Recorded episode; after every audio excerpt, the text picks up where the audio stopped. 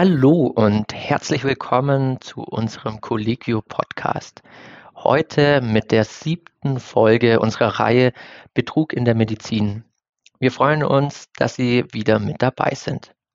Und heute geht es um eine erfundene Fachgesellschaft, die zum Kongress nach Wien lädt und ein Norweger, der hunderte Krebspatienten erfindet. Mein Name ist Sebastian Schmidt Heute dabei sind Christoph Renninger und Marc Fröhling.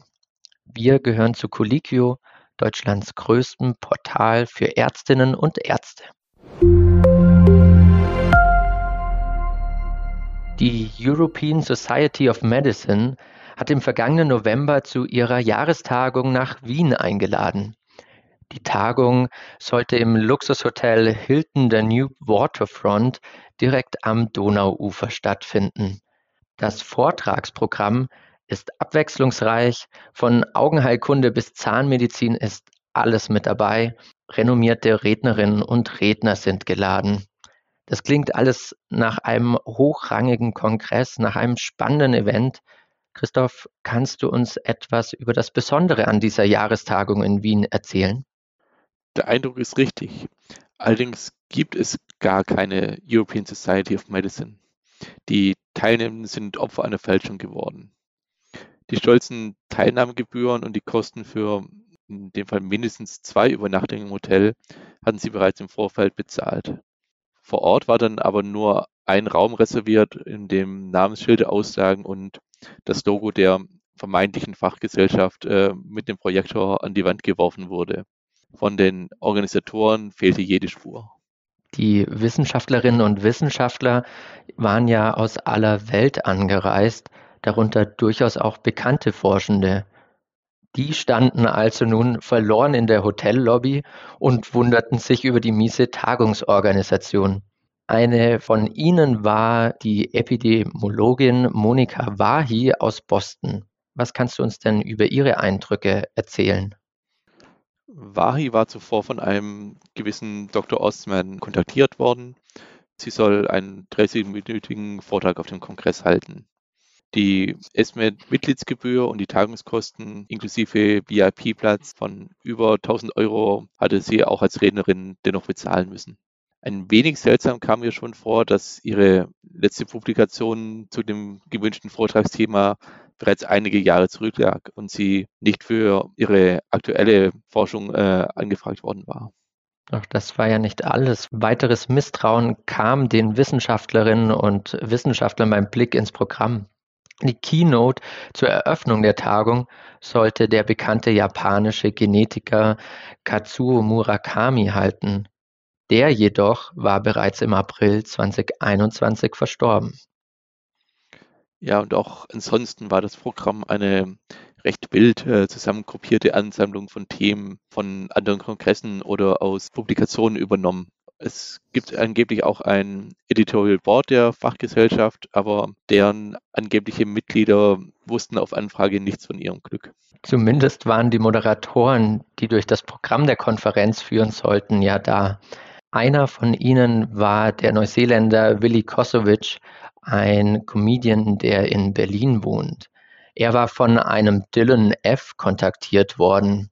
Da er Dylan F. jedoch zuvor nie getroffen hatte, stellte Kosovic Nachforschungen an, zumal dieser seltsamerweise auch auf Nachrichten von Dr. Osman zugreifen konnte. Dieser Dylan F. lebt im kalifornischen Walnut in der Gegend um Los Angeles. Er war zunächst Herausgeber eines Anzeigenblatts und stellte fest, dass sich mit der Veröffentlichung von wissenschaftlichen Arbeiten ziemlich gutes Geld machen lässt. Ist das so, dass gerade junge Forschende einen hohen Druck haben zu publizieren, um ihre wissenschaftliche Karriere voranzutreiben? Das machen sich einige vermeintlich wissenschaftliche Zeitschriften auch zunutze und veröffentlichen jeden Artikel ohne ordentliches Peer Review, aber dafür gegen ziemlich ordentliche Bezahlung. Es ist auf den ersten Blick manchmal schwierig, diese sogenannten Predatory Journals äh, zu identifizieren. Und wenn es mit den Artikeln schon so gut funktioniert, dann ging Dylan FM den nächsten Schritt und organisierte eine komplette Fake-Gesellschaft mitsamt Kongress. Für die Fachleute in Wien dann war die Erkenntnis sicher erstaunlich, auf einen Betrug hereingefallen zu sein. Sie machten jedoch das Beste aus der Situation und hielten die vorbereiteten Vorträge einfach in der Lobby. Sie knüpften Kontakte zu anderen Wissenschaftlerinnen und Wissenschaftlern und tauschten sich aus. Monika Wahi brachte sogar die Idee ins Spiel, den Blender selbst zu trollen und die European Society of Medicine zu einer wirklich ernsthaften und korrekt arbeitenden Fachgesellschaft zu machen. Überhaupt so Wahi habe sie schon langweiligere Konferenzen erlebt. Ein Höhepunkt war sicherlich, dass Dylan F. nach mehreren Telefonaten dann schließlich doch noch auftauchte. Er selbst eher ein schüchterner, unscheinbarer Mann. Er ließ sich von den wütenden Angereisten anbrüllen, meinte aber nur, dass bei der Organisation nicht alles perfekt gelaufen sei. Wenn die nächste Jahrestagung in 2022 in Madrid veranstaltet wird, werde sicher alles besser werden. Laut Kosovic zeigte Dylan F. auch keinerlei Unrechtsbewusstsein. Manche der Teilnehmer bekamen auch einen Teil der bezahlten Gebühren wieder erstattet. Ob F nun ein behinderter Mediziner ist, der sich selbst darstellen möchte, vielleicht ist er auch größenwahnsinnig oder eben einfach nur kriminell, das lässt sich nicht endgültig sagen. Der Betrugsfall, den du heute vorstellst, Marc, liegt schon ein Stück weiter in der Vergangenheit. Dazu begeben wir uns also zurück in das Jahr 2006. Ja, ganz genau. Bei mir geht's heute um den Norweger Jon Sudbø. Das ist ein ehemaliger Arzt und Forscher, der am Radium Hospital in Oslo tätig war und zugleich auch ein berühmtes Beispiel für Wissenschaftsbetrug in den frühen 2000er Jahren. Anfang 2006 gab es nämlich einen großen Fälschungsskandal um ihn. Da hat Sud Bö nämlich zugegeben, eine Krebsstudie komplett gefälscht und frei erfunden zu haben. Und um was für eine Studie hat es sich dabei dann ganz genau gehandelt? Und wie sah der Betrug aus? Also es war eine Studie zum Einfluss von Schmerzmitteln auf das Krebs- und Herzinfarktrisiko. Die gefälschte Aussage der Studie war, dass sich das Risiko für Mundhöhlenkrebs auch bei Rauchern um die Hälfte reduziert, wenn über einen längeren Zeitraum nicht steroidale Entzündungshemmer wie Paracetamol eingenommen werden. Diejenigen, die den Krebs schon hatten, konnten angeblich auch länger damit leben. Dazu hat er die Daten von knapp 1000 an Mundhöhlenkrebserkrankten einfach frei erfunden. Also Namen, Diagnosen, Alter, Medikamentengebrauch, einfach alles. Die Studie, die er daraus erarbeitet hat, ist dann in der renommierten Fachzeitschrift The Lancet erschienen. Dabei waren auch noch ganze 13 Co-Autoren mit angegeben. Und wie ist der Schwindel dann letztlich aufgeflogen? Was waren die offensichtlichen Fehler, die er gemacht hat? Es war ja wirklich jeder Patient aus der Studie erfunden. Und einem Viertel davon hat er recht plump einfach denselben Geburtstag vergeben. Außerdem hat er angegeben, die Daten seiner Krebspatienten aus dem norwegischen Conor-Register entnommen zu haben, das es aber zu dem Zeitpunkt noch gar nicht gab. Als dann alles aufgeflogen ist, waren angeblich auch die 13 Co-Autoren geschockt, genauso seine Frau und sein Bruder, die auch mitgearbeitet hatten, die alle nichts von dem Betrug wussten. Völlig unverständlich ist tatsächlich, dass diese Co-Autoren nichts von alledem bemerkt hatten. Und welche Konsequenzen hatte der Skandal letztlich für Sudbö? Und was hatte ihn zu seinem Betrug motiviert?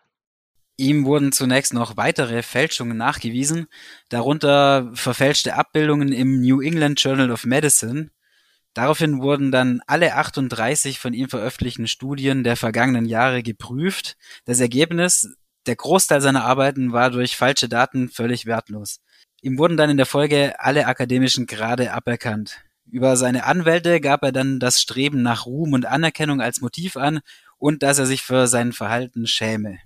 Er hat ja in der Zeitschrift The Lancet publiziert, deren guter Ruf dadurch ja ebenfalls auf dem Spiel stand. Wie haben die Verantwortlichen dort reagiert? Ja, seine Krebsstudie wurde in der folgenden Lancet-Ausgabe dann widerrufen. Natürlich war das Ganze aber nicht nur ein Skandal für Sudbö persönlich, sondern auch für die ganze Wissenschaft. Äh, Lancet-Chefredakteur Richard Hurton sprach in der Folge von einem einzigartigen Fall und einem beispiellosen Schwindel. Seinem Blatt hat er aber keine Vorwürfe gemacht, denn die Sorgfaltspflicht sei nicht verletzt worden. Außerdem seien derartige Betrugsversuche nicht immer gleich zu erkennen.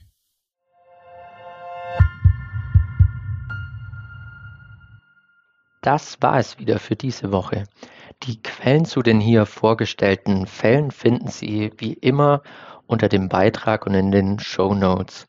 Wenn Sie uns nicht verpassen wollen, abonnieren Sie uns gerne auf iTunes, Spotify oder Deezer.